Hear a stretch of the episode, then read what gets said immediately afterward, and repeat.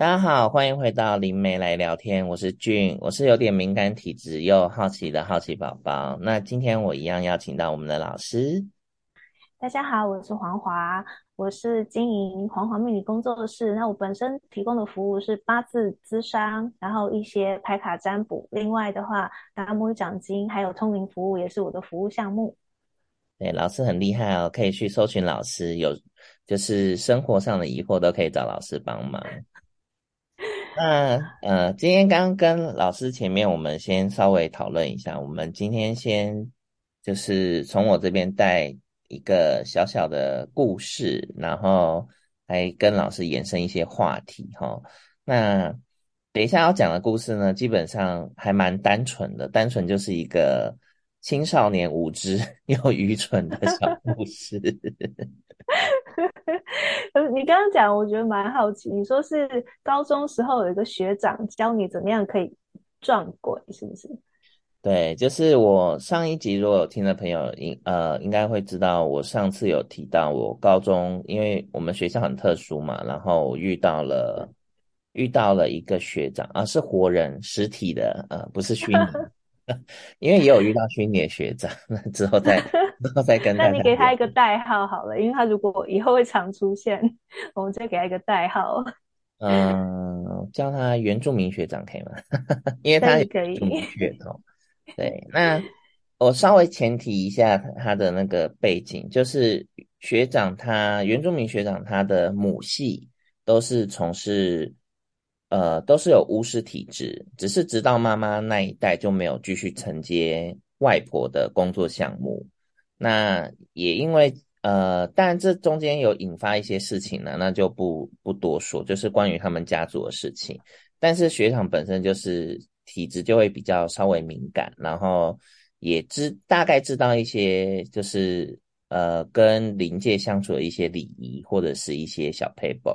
那那一次我们就很无聊，就闲聊到说，哎，那因为像我的话，我并不是主动要遇到他们就遇到他们，我是被动产生的。那我跟学长的核心概念都是被动发生这件事情的时候呢，基本上我们都是当做没发生，就是当做没遇到他。那。所以我们那时候就聊到说，哎，那如果要遇到他们的话，有什么方法吗？他说有啊，我教你。他就教我的一些小撇步。那我这边不要告诉我们吗？我们还蛮好奇的。真的吗？这样子会不会就是产生一些不好的？那你可以把最要紧的部分省略掉，就是大概大概讲一下。啊，很 很，你怕会害到别人了，啊。但是我们听过你的下场，应该就不会有人想试了吧？因为这，我觉得这种东西，就是因为它也不是道法，因为它本身是就是原住民，就是巫术的那一个派系，所以它的方法比较多，都是跟你的精神还有意念去产生一个连接，所以所以会把一些东西吸引来，就有点像是你开了一个邀请函，就说哎，可以来找我咯 的这种概念，所以嗯。要讲的很细吗？总之我先讲，如果我觉得不适合，我再剪掉。好啊，好啊。其实方法它并没有太难，就是他是说，他是说他呃他呃外婆那边讲是说，其实人的肚子是一个有点像八卦的形状。他说，所以如果你想睡得安稳跟保护好自己的话，其实你睡觉的时候可以让手放在那个肚子上面。然后包括你用一些东西放在肚子上面，oh. 就是去保护你的所谓的身体的一个有点八卦的这个结构。那他说，如果你要邀请他们来，你想跟他们沟通的话，就是你可以把手放的位置晃，然后你要压紧一点，oh. 然后同时你的意念就是要想说，哎，就是就是来找我啊，就是甚至你可以有点挑衅的意味，就是哎，你可以来找我干嘛的。Oh. 然后你把这个邀请邀请的意念开放到很明显之后，你那一天入睡，基本上你可能就会遇到一些事情。那那一次就有点皮嘛，就是嗯，你知道青少年就是有点天不怕地不怕的。所以那一天晚上聊完之后，我就想，哎，那我来试看看好了。然后那一天，因为通常我没有那么早睡，我大概十点多寝室熄灯之后，我就躺平了。然后就在就是做一个都市传说的实验。然后我在做实验的时候呢，我很快的就进入耳鸣的状态，因为我通常在就是被灵扰或者是被鬼压的时候，我都会先耳鸣，然后接着我就看到我自己躺在床上了。然后我就整个身体都不能，当然是用身体不能动嘛。那我就看着我我在床上，就是有点那个，就是有点蠕动，但是又没办法有什么作为。然后我就看到墙壁，我就突然我的意识又回到身上了。我就看到墙壁开始浮出一张白色的脸，就有点像那种呃李心洁拍的那个《见鬼》里的那个鬼鬼从那个白布里穿要穿出来那个感觉。他就很面目狰狞，就很靠近我，一直慢慢的靠近我，然后但我就越来越恐惧嘛。可是我要挣扎又没办法，然后就是用了一些方式还是没办法，然后直到当然前面的 SOP 流程就是可能会先骂他，然后骂他之后他更凶，火炮啊，他也不屌你，也不理你，然后越到后面越。就是我觉得我好像快被它咬到之后，而且我也不知道它咬到我会怎样，其实内心充满了恐惧。它就张大嘴巴要咬你的，对，就是要咬我，而且他就是还故意有点慢动作，就是有点在故意，对，就是要吓你，就想说你这死孩子，要教训你。对，你明知道这里这么热闹，还只有脸，就只有脸，他其他手什么都没出来。对，哦，所以我当下就是想说。他就已经在我旁边，而且越来越靠近，而且我就是，也就是一下看到整个寝室在干嘛，一下看到我自，就是一下又回到我自己身上，就是有点一直在切换那个那个监视器的视角。我就想说，完蛋了，怎么办？然后我学长还在旁边聊天，他人在哦，他也在聊天。那我就想说，完了完了完了，死定了。然后。到后面他真的要咬到我的时候，我就跟他道歉，我就跟他说，我并不是故意要打扰他们，嗯、我只是就是真的就是白目跟好奇，好奇对，我真心的请求他们原谅我。然后过没多久之后，我也觉得他好像咬到我了，然后我就我就身体就可以就是动，可以起来动了，我就发现我就全身冒冷汗嘛。我就去楼下的那个男生的那个那个浴室，稍微洗洗把脸，然后洗完脸之后呢，我就那个我朋友就说，你还好吗？因为他看我也是满头大汗嘛，他想说，你你们半夜寝室不会再开运动会吧？他怎么会这样？对啊，因为有些寝室是很有很多运动器材的，那个体育班的寝室啊。题外话，嗯，然后。我就我就说没有，我就做一个噩梦，我就简短的讲，然后我就擦擦脸的时候，他就说，你们运动会还有种草莓吗？我说啊，种草莓什么？我就看到我脖子有一块红色的印子，就是大概跟人的嘴对，跟嘴巴咬过的那个印子很像，只是没有齿痕。那、啊、我就有点毛了，你知道吗？因为嗯，因为你梦到的他就是要咬你，对，不是只有 我看到。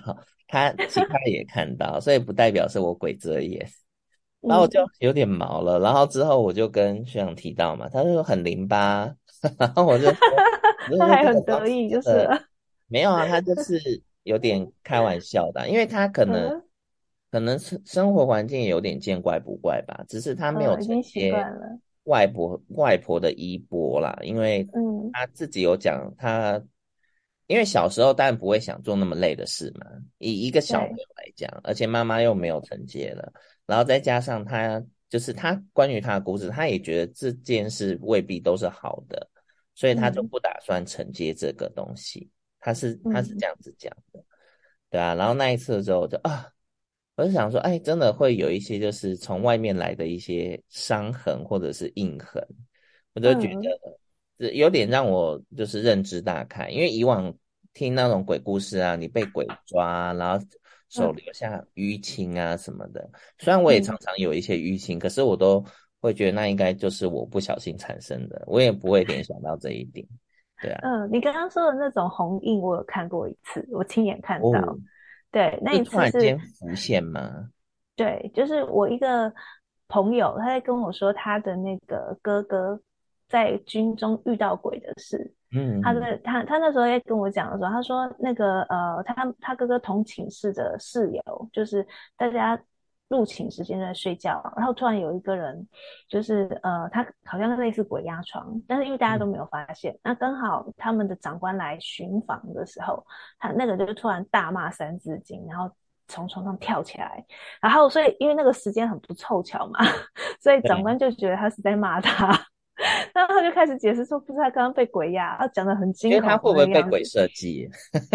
有一点哦。然后那我那个我那个朋友在跟我讲的时候呢，他为了要表演给我看那个场面有多失控，他就就亲身示范他是怎么骂的三字经。然后他骂完以后，嗯、我们发现这个场合不太对，因为我们那时候正在行天宫拜拜。哦，oh. 所以他在庙里骂三字经给我看，然后结果他一喊完，因为他讲太激动，所以就声声音有点大。我说：“哎，要要小声一点。”结果一讲完之后，我突然发现他的耳朵的耳垂的地方有一块像是被人家捏出来的红印。嗯，可是之前我们。刚刚一路这样走过来，他耳朵都没有异状哦。他喊完以后，他的耳垂就多了一块红印，就像是被人家用力捏了一下耳朵。那我就说：“哎，你 对被神明捏，因为里面的神将说你是小孩没有礼貌，怎么可以在庙里面骂脏话？”嗯、然后那那个印子哦，我你验证一下是不是有这样的状况？因为人的手施力的话，不是会呃有比较用力，然后比较。比较没有办法施力的地方嘛，所以如果是人的手去压的话，它的颜色应该是会有深有浅，有些施力点血管会破的特别明显，对，不对？对，可是我那个朋友那时候出现的红印是一整片很均匀的，的对，很平均的。你那个时候也是嘛？它就是没有像、嗯、像你说，就是没有牙印，可是看得起来像用咬的，它就像是画上去的一片。嗯，然后那你不去压它也不会痛。对 对，好，就是浅浅的一层，很均匀的，就是好像在表皮上贴了一层红色的那个敷料的那种感觉。彩妆，对，淡淡。对啊，可是，可是它的确就是啊、呃，的确是表皮血管破裂的状况这样子。所以，所以我发现啊、呃，如果是不管是神或鬼捏出来的东西，它就会有这种特色，就很像是涂料涂上去的。它没有实力点，它是它其实不是用在你的肉身上，哦、是你的灵魂，哦、对，你的灵魂被它弄了一下，然后你的灵魂的那个呃恐惧的印记会说服你的大脑说，我这边受伤了，哦、所以你的大脑会自动去创造那个伤。因为你的身体会反应说，哦，我这边受伤了，我被人家压了一下，所以那个东西并不是外力造成的破裂，它那个是我的灵魂相信我有这个伤口以后，自动去产生对应出来的状况，这样子。这还蛮神奇的，由大脑去那个。对呀、啊，因为不是之前有一个啊、呃、报道是说啊、呃，有一群偷渡客，他们去搭那个啊、嗯呃，他们躲在那个货柜箱。然后，那他们躲在货柜下以后，发现说这是一个冷冻货柜。嗯、然后后来隔了一个晚上以后，所有人都被冻死了。但是去巡查的人打开的时候非常惊讶，因为那个货柜箱的那个冷冻根本就没有开。啊、然后，而且那个时候是夏天，但是里面的全部都被冻死。对，他是他们的大脑说服自己说，我现在在一个冷冻柜里面，然后所以他们的身体会自动产生被冷冻的反应，然后最后是他们的大脑欺骗身体，然后就把自己冻死了。哦，嗯，这个在医学上有蛮多这方面的记载。所以很多人靠意志力活着是真的了，大脑说服。对啊，因为有些人都医生说，你这个身体不可能站起来了。可是他就还是可以生龙活虎，还爬山啊什么什么。他可能想说，我就要证明给你看，我还是站得起来。对，对，他的意念强大到会让他的身体相信我的身体没有受伤。嗯嗯，所以就也是蛮好玩的。所以不是有听有说那种传民间传说有那种被鬼抓，然后会留下手指印吗？嗯嗯嗯，对，他那种手指印的形状也是，就像我们刚刚说一样，就像是画上去的。然后四个 O C，然后有手指的那个压的那个痕迹，嗯、但是它其实并不是直接伤在身体上，它是伤在灵魂上。哦，可是很多不是都说那个，嗯、比如说被水鬼抓，那个掌印都比一般人的手掌大啊什么的，从从电视台看来的。呃、因为因为水鬼哦，有时候不是人变成的，哦，精怪。嗯，它有时候是精怪，所以它的体型大小可能跟人不太一样。说到被水鬼抓，我小时候就遇过一次、欸，哎。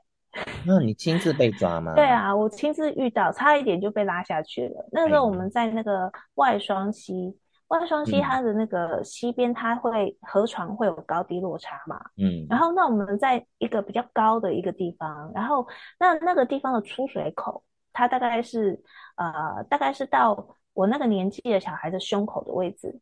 然后那。下去以后会有个小小的落差，大概半人高的落差，然后再下去就是更低的河床嘛。我那时候本来跟大家在这边玩，然后突然就觉得身体重重的感觉，然后那我那时候人刚好是靠在那出水口的的的位置，我就觉得我整个人被很巨大的水流推，然后呢挤在那个呃出水口，而且有一股力量一直要把我拉过去，翻过那个那个呃，就是到我胸口高的那个。河床，然后要把我推到底下去，然后我觉得我真的是整个上半身都已经快要下去了，然后全身是不能动的，觉得这水的力量怎么那么大，怎么会大到一直要把我往下拖？我就很用力，很用力挣扎，然后挣扎，呃，到挣扎了一下之后，突然那个力量就不见了，然后不见了之后，我就脚又可以踩到地面了，然后。那我后来再仔细观察，那个水的高度并没有特别高或低，就是在前后，对，它的水流并没有太大改变。而且我为了验证刚刚到底是怎么回事，我又再靠近是那个出水口，就没有问题，就没有出现那个很强大的水，我把我整个压在那个那个石头壁上，然后要把我推上推过去的那种感觉。对，然后我才后来我仔细想，就大概是那个时候是被抓住了。嗯。对，就是你会真的就会觉得有一股很大的力量，然后你全身不能动，是不是就跟你你刚刚说的在梦中的那种感觉很像？真的有留下印子吗？没有留下印子哎，因为他并不是抓我的手脚，他是用整个力量把我压在墙壁上，然后要把我拉出去。哎、嗯，老师，我有另外一个也是高中发生的两两件事情，哎，两件对两件两件事情，然后。还蛮妙的，它并不是反映在我的皮肤上，它反映在我的衣服上。哦，就是一样在高中的那个宿舍嘛，因为嗯，要介绍宿舍结构嘛，好像不太需要。反正宿舍的男生浴室就是在比较低的楼层，然后反正反正那时候高中住宿不是都要自己洗衣服啊，要呃，当然洗澡是自己洗啦，就是要洗衣罐洗洗衣服嘛。所以通常我们在等那个脱水机的时候，就是大家会排队，然后排队的过程就会聊天嘛。然后有一次就聊闲聊，聊到一半的时候，我是靠墙，我是靠着墙聊天哦。聊到一半的时候，我就突然觉得有人在拉我的后面，就是很明显哦，就是拉了一下，然后我就突然就不讲话了嘛。然后我同学就问我说：“欸，你干嘛干嘛不接话？”我就。转转到后面给他看一下我的后背的衣服，我说我衣服有怪怪的嘛，就就一个被拉的印子啊，怎么了？我说刚刚在聊天的时候我被拉了一下，哦、就是手扯把它扯出来的那个。对，就是两只手这样子，就食指跟两只手捏出来的捏起来的拉痕，因为你用力往后拉，不是会有那个拉痕吗？对。那我就说我刚被拉一下，然后他们就嗯，赶快赶快拖完拖完水，刚刚回寝室。所以那天晚上有发生什么事吗？例如说做没有？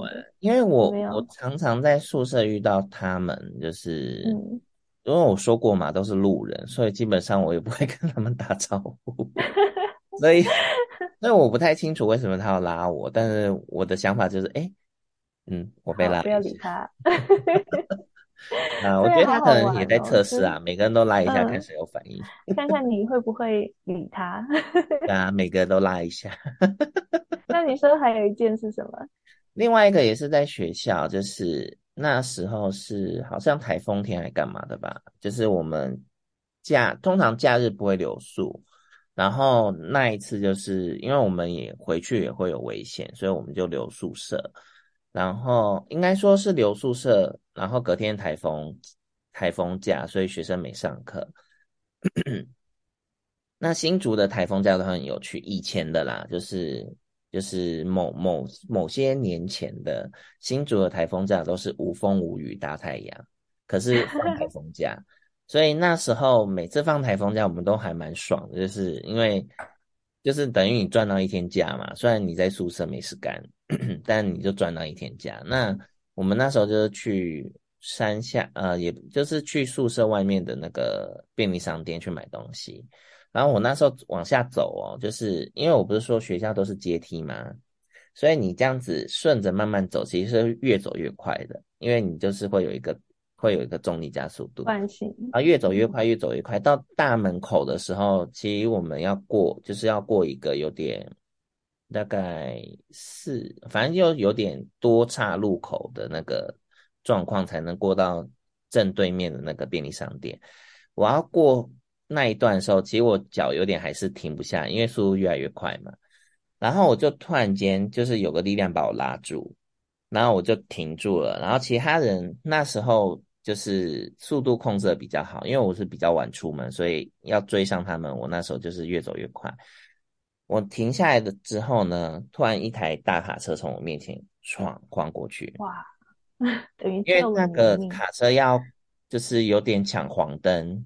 然后他又要，他又要急，反正要急转弯。我们我们学校旁边的那个路又是往上的，就是因为一样嘛，山坡地形的延伸嘛，所以他晃过去的时候，如果他要抢黄灯，他速度就会很快。所以我当下就是被一个力量拉住之后，他在我面前这样晃过去，我我再多走两一步到两步，我就被撞伤。哦，好可怕！哎呀，所以那时候想说，哎，我是不是有守护灵？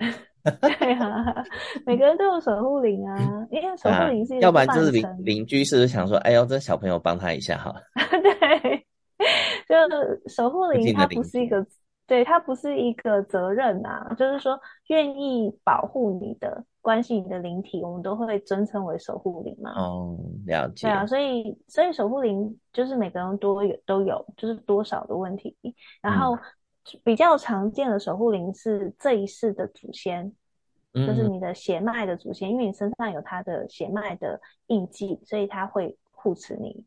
然后或者说是前世的，前世你曾经就是你是你曾经帮助过他，或者是他很关心你这一些啊，对你怀有善意的灵魂，他可能在转世的空档，然后呢刚好就来护持你一段，所以这个、嗯、这个。这个就是属于是前世来的缘分这样子。那另外就是还有我们可能在平常累积的一些善缘，例如说啊、呃，我们常去某一个土地公庙拜拜，然后那个土地公觉得你很可爱，于是他放一个保护印记给你。嗯嗯嗯啊，然后那他。不见得他自己来，就是他身边会有很多的神兵神将，嗯，然后这一些神兵神将会去感应到说，哦，哪个信众是跟我们庙里有缘的，刚好在这附近，然后那啊，他遇上麻烦，任务了，就去 帮他一下。他手机 app 就显示，哎，你有一个执行任务的 通知，要不要执行？所以我们一般来说会建议大家拜土地公，就是拜你常待的位置。周边的，比如说你住学校，就要在学校附近的土地公庙，你要常常去拜码头。那或者说住家附近、公司附近，就是这个地方是你会常活动的、出入的地方，你就是要去那边的土地公拜码头这样子。嗯，对，因为的确有一些呃临界的朋友提醒，可以省下很多的麻烦。好像是，而且我嗯。嗯我好像以前就还蛮习惯去拜土地公，嗯，就是呃，这呃，我家附近有一个土地公嘛，那小时候其实都会去那边玩，然后到我最近一些感觉才比较完整，因为小时候只是觉得去那边玩安心，就是就是虽然我会觉得周围有人，但是我会觉得是安全的。然后那时候就是有时候跟朋友玩，有时候自己在那边就是就是，你也知道小朋友就玩一些很无聊的东西，在 那边玩。然后我到后来长大，土地公有迁庙嘛，然后就是我最近这阵这一两这两三年回到家里工作之后，就比较固定有去拜土地公。然后我就发现，哎，土地公其实常常有一些事情要跟我讲。然后就是，我就反正反正大概可以知道他在讲什么，就是，呃，就就是怎么说，就是合情合理的我会做，有点有点超乎超乎难度的，我就可能会婉拒，就说这个我做不来哦。嗯嗯，在，所以他有请你帮过什么忙？其实他帮的忙都是小忙，只是嗯，后来。因为我也不确定土地公的系统是不是这样。我所谓的系统，就是因为神明不是都会有有点像有偶尔会换班嘛，或者是换换职务，他可能升级了，或者是他去出任务了，或者是有点像三生三世十里桃桃花一样，他去渡劫。我我不确定，但是我就觉得他们好像有这个系统，就是因为 因为呃。我去了之后，我就发现，哎，这个土地公庙好像跟我我的父亲，就是我的姓氏的血脉很有缘。然后我就去问我家里的人去考证，他说，哦，那确实是，就是祖上哪几辈才建的土地公庙。然后我就有发现，这个土地公庙其实也是我那个父系的，就是父系跟我同现在同姓的那个血脉所建的土地公庙。所以他相反的，他有些事情刚好又遇到，又可能又刚好遇到我，然后他可能跟很多人讲，没有人理他，就跟这个人讲，就说把那个香炉移一下位置什么这 这一类的，是不是？很很少，他通常就是呃帮他，他会说他大概比较想要什么东西，嗯，贡品是贡品，然后我就弄一下，嗯、然后有、嗯、那时候前阵子那个。那个村长选举嘛，所以很多人跟他求东西，他觉得很不舒服。我就用我会的方式帮他稍微整理了一下，嗯、然后他就觉得就是觉得好多了，因为太多、嗯、太多竞选人，你知道吗？然后那个时候又刚好遇到比较资深的村长刚好离开离开这个世界，所以就变成以前。就变成其他人就很有机会了嘛。以前人都会觉得说啊，你就万年村长啊，我怎么选也选不赢你。那现在那个资深村长刚好登出了，登出这个人间，然后大家都开始去竞争。然后我就觉得他真的是，我每天那阵子去看他，都觉得他有点乌烟瘴气。我说你还好吗？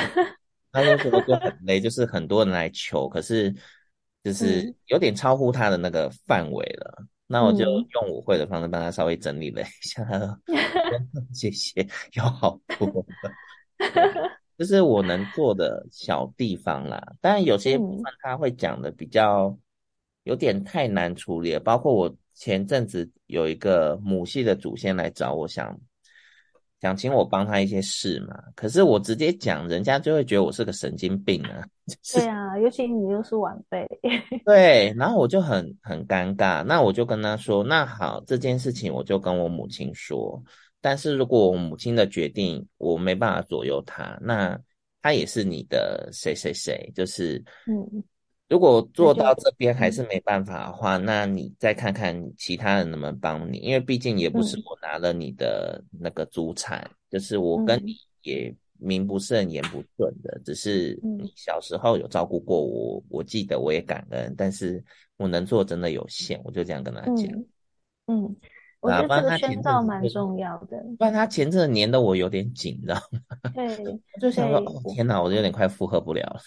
嗯，这个宣告很聪明哎，就是很多人他可能呃有一点感应力，所以他感应到说啊、呃、有灵界朋友来找我，然后我听不清楚，他还为了。帮助这个朋友特别去神坛来花钱，然后请人家翻译什么什么的。嗯嗯嗯、那我觉得像你的处理的方式就很聪明，你就跟他讲说，我帮你到什么程度，可是多的我就已经超过我可以负荷的范围了。对啊，对我说你我觉得这个很重要。对啊，对啊，不然他们就会把你当万应公啊，因为你听见就什么东西都叫我、啊。我我又没有那么大力量。对。就没办法，是真真的没办法。真的有，嗯，就是因为他们家族产生蛮多事情，我我也是看在眼里。可是我我没有立足点去讲啊。嗯，哎呀，我总不能跟他说你要干嘛干嘛干嘛，人家就觉得你一个晚辈哦。嗯，而且我觉得哦，这种长辈的事情真的超难处理的，因为因为每一个长辈都会去找。就是他比较叫得动的晚辈，对，所以可能这个长辈来找你哦，但是有另外一派跟他意见不同，去找另外一派人哦。嗯，嗯，然后那因为我们身上都有他们的印记嘛，所以也许某一派他很坚持己见的那个人，他也不知道他在坚持什么，因为他背后其实是有一派祖先赞成他的这个论点的。嗯，对，所以最常见的就是那个祖坟要不要迁啊，要不要改建的时候。最常遇到这种事情，对呀、啊，因为两边每一配就是那么多祖先，他们都是不同的个体嘛，他们会有各自的利益啊。例如说，嗯、呃，我是这一房，我是第第二房的，对，对，那我第二房，我当然优优先顾自己家里一定要顾自己人啊，对啊，对啊。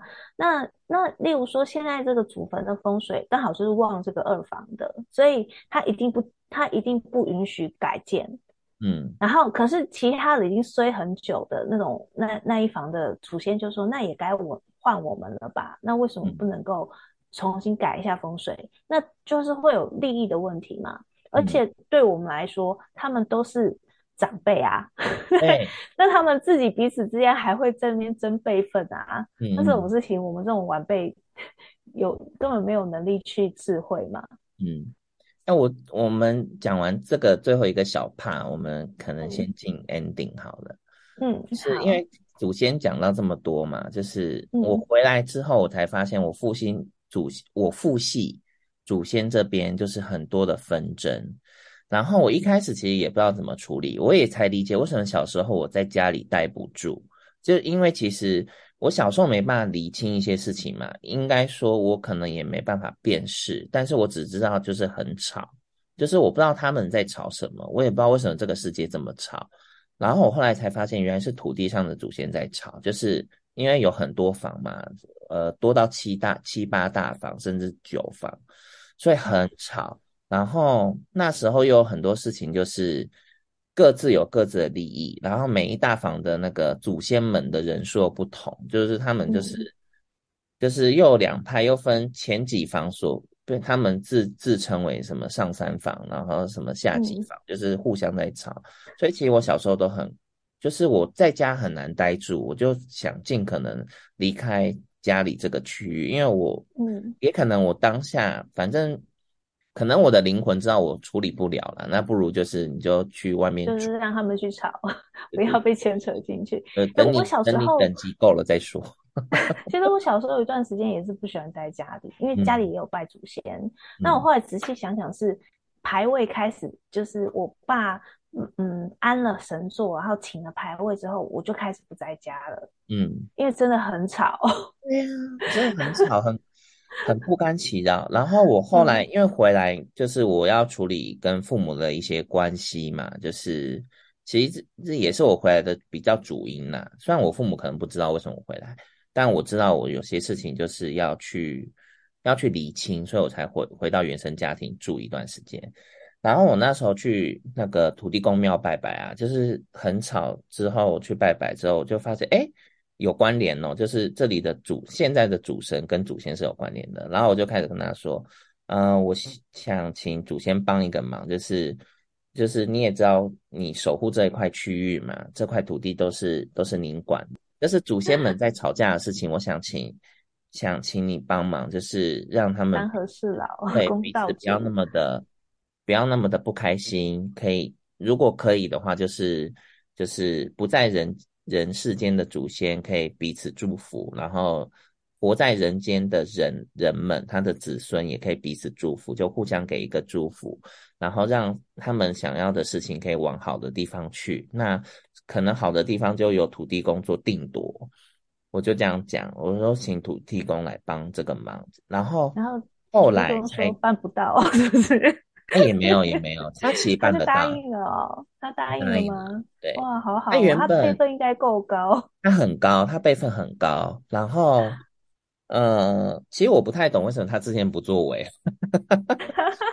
因为他在修行啊、我其实真的不太懂啊，因为他在修行啊。哦，有可能。然后对啊，他他因为他是土地公，所以他有职责，他要把这个管区的秩序。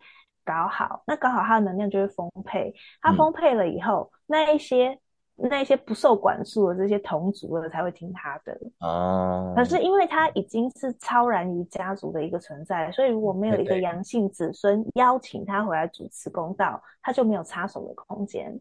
哦，所以要有刚刚好你邀请他，哦、对，因为他就是我已经离家了嘛，就等于说我的身份跟这个家族，对，那我再回去的话，我没有理由说啊，我一回来你们就要听我的，那一定要有一个，嗯、就是有一个子孙恭迎我来帮我主帮来当这个公道主，我才能够插手这样子。嗯、哦，了解，我这样子我就可以理解了，因为也是我那时候就是。因为我初反正初一十五或初二十，呃，反正就是我一个月会去拜拜两次啦。然后这样子拜啊拜啊，到现在大概一快一年多了吧，就是整个就是都往好的地方走了。之前就是各个纷争啊，就是活人的纷争跟不在的人的纷争，就是都很明显。然后最近就开始往那边好的方向走。所以活人的纠结也慢慢在打开，然后家里也没有那么吵。对，有慢慢打开，因为真的是人就是有各自的利益嘛。嗯，对啊，那 你要说 也很难讲了，就是真的有各自的利益，我只能这么说。对啊，嗯，就真的往好的地方去啊。然后我也请他们，就是我也就固定请土地公再多帮帮忙，但是他额外有在要求我一些东西，我做不到的。我就跟他说，我我能做就到这，请不要觉得我无情。就是我说，请你体谅我。嗯，对啊，我就这样跟他讲，因为他后来还有要求我一些东西。我说我真的，他是不是很想要要你去当庙祝？会不会？没有哎，我跟你说，这个庙祝我完全插不了手，因为那是活人之间最大利益。嗯，所以那个土地公庙算赚钱了，只是很低调，低调的赚钱。然后他们每次。开那个保险柜的钱，他们就会拿去庆祝啊，所以哦，所以所以他这不是我可以插手的。这个这个大概也是他跟这些活人有些业力关系啦，所以他才让他们去坐那个位置，等于算是呃赚的钱就还你们这样子。而且很有趣哦，当初庙祝其实不是不是我们不是我们宗亲派的。然后后来我们宗亲派的就是用了一些方式去把那个位置抢回来，但我就不多说，这就是活人们 之间的事情。嗯、就是就是我跟土地公的部分，就是我只祈求他让周围的土地好起来，这样子。嗯，嗯，就大致故事是这样。哎，我们从一个印，哦、就是身体的印记讲到 乱聊。反正就是来聊聊这种故事的啊。对啊，因为我觉得其实不只是不只是我自己啦，因为我最近我们也会看一些，就是我自己也会看一些 YouTube 频道嘛。其实也有一些就是讲到说，哎，他祖先来找他干嘛干嘛干嘛的。那嗯，我本身对于祖先的态度是，但不是都全部拒绝啦，就是我会先理清他他到底要要干嘛。然后我确实我也不是我也不是什么很有能力的人，所以我也没办法帮很多。就是我会跟他说我能做到的部分就大概怎样，但也是有有人提醒我啦，你要跟他讲清楚，因为有的。有的人可能一遇到就觉得身心俱疲，或者是觉得充满了恐惧，就也不知道该说什么。嗯，这一点就可能还好。我的经验是，祖先是最难处理的东西。这样讲好像很不敬东西，哦、但是祖先真的很难处理，因为你身上有他的印记，所以你不管做任何的防护结界，嗯、你在家里面贴满符咒，他都还是可以进来。他有快捷键，对，他就是可以进来，还有通行证啊，所以你怎么防，你都防不住祖先。嗯，嗯，因为他又不是恶灵，对。然后那还有就是跟大家解释一下祖先是什么，就是。祖先是人死了以后留下来的残片，所以他是片段的人格。那他之所以会在这个家族里面这么执着，然后是一直都会很积极参与整个家族里面的运作，是因为他是这个残片里面跟家族羁绊最深的一个区，一个一个碎片。就是灵魂，它不是一整个的，它是在死了之后比较轻的那一部分叫阳魂，会直接去去投胎。但是有一些很重的会留在这个世界上，然后那这些留下来的部分可能会有好几个碎片，例如说，我这一片是留在自己的家庭里面，那另外的碎片是留在啊、呃、我的小孩身的那个附近，就是他的，我会整这个碎片会一直跟着小孩，所以一个人留下的碎片可能有很多片。那我们会接触到这种祖先来拜托的这个碎片，一定是对家族的一些财产啊或权力关系啊最重视的那个碎片。嗯、那因为他是残缺的人格，所以他没有完整的思辨的能力。所以有时候你拒绝他的时候，他会很愤怒，或者他会很执着的，一定要你要去为他做什么事。然后，而且就有点像那个人家说老还灯，没办法听不了别人话的小朋友。对，他就是很固执，然后你怎么样跟他讲，他就是一定要用那样的方式去做，然后怎么哄都不行。然后，嗯、那通常我们遇到这种祖先都会说啊，想办法找一个神尊，就是当帮他们找一个像导师一样的存在。然后这个导师就会请那些天兵神将哦，去邀请这一些魂魄来我们的庙里一起共修，一起参加活动。哦、然后那让他在这个过程里面可以慢慢放下执着，他就会被净化。会嘛？对，类似。然后他们活动很多，还有跳舞的啦，还有什么呃去。去踏青啊，然后还有唱歌啊，就有点像老人会那样子。反正就邀请你常来我们这边，嗯、你就不会一直执着在阳世间的事情这样子。嗯嗯，嗯对，所以就是呃，遇到这种祖先，我都觉得要帮他找一个一个团体关怀他，不然他整天都在烦这些阳世子孙。哦，真的，要额外安排活动给他，要给他找活动。不过老师，你刚讲那个。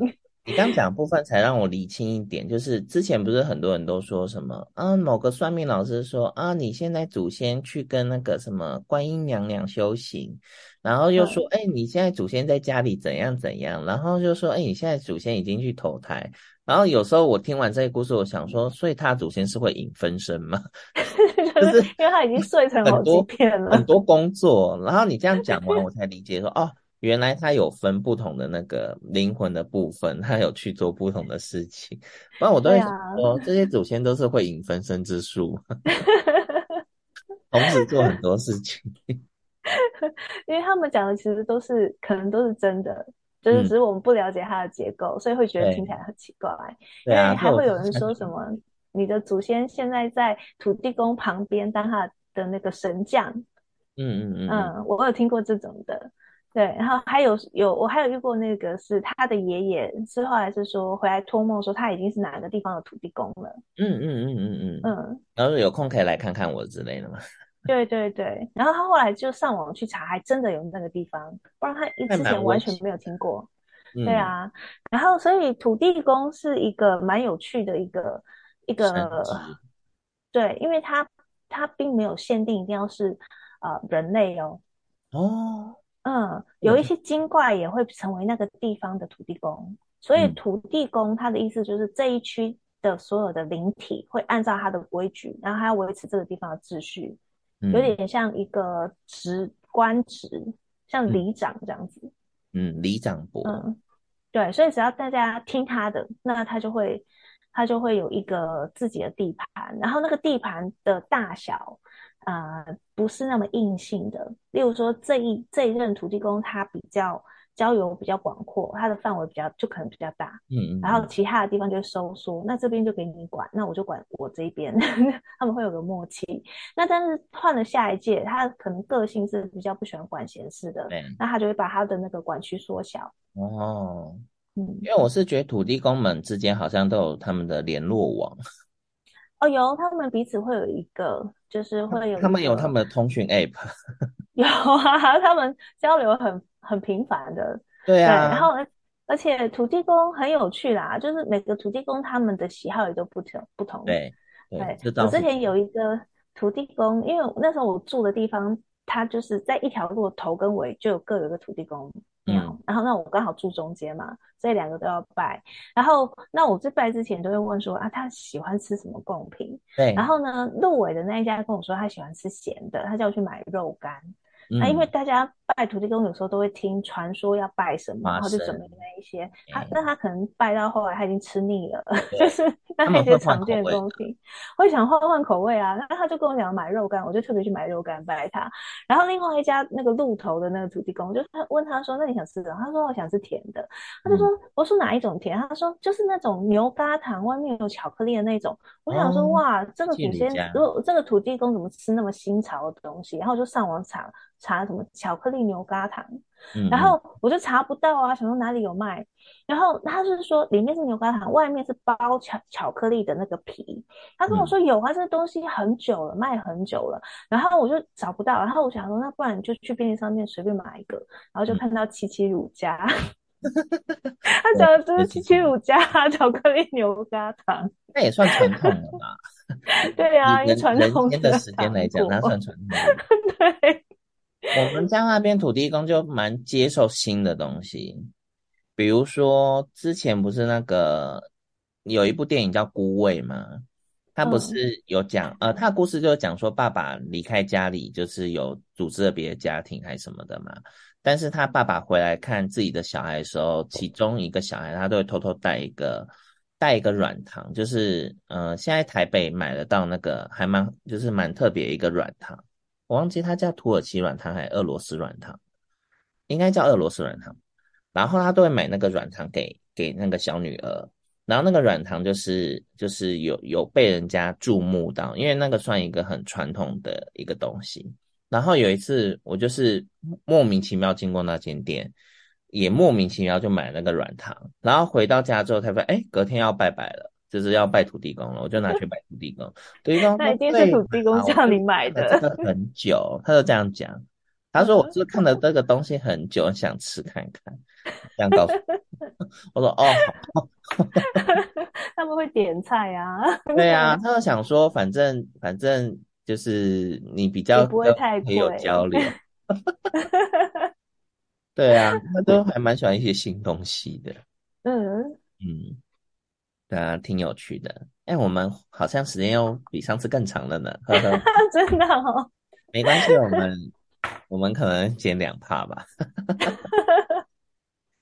对啊，希望今天哎、欸，我们来进 ending 好了。好啊。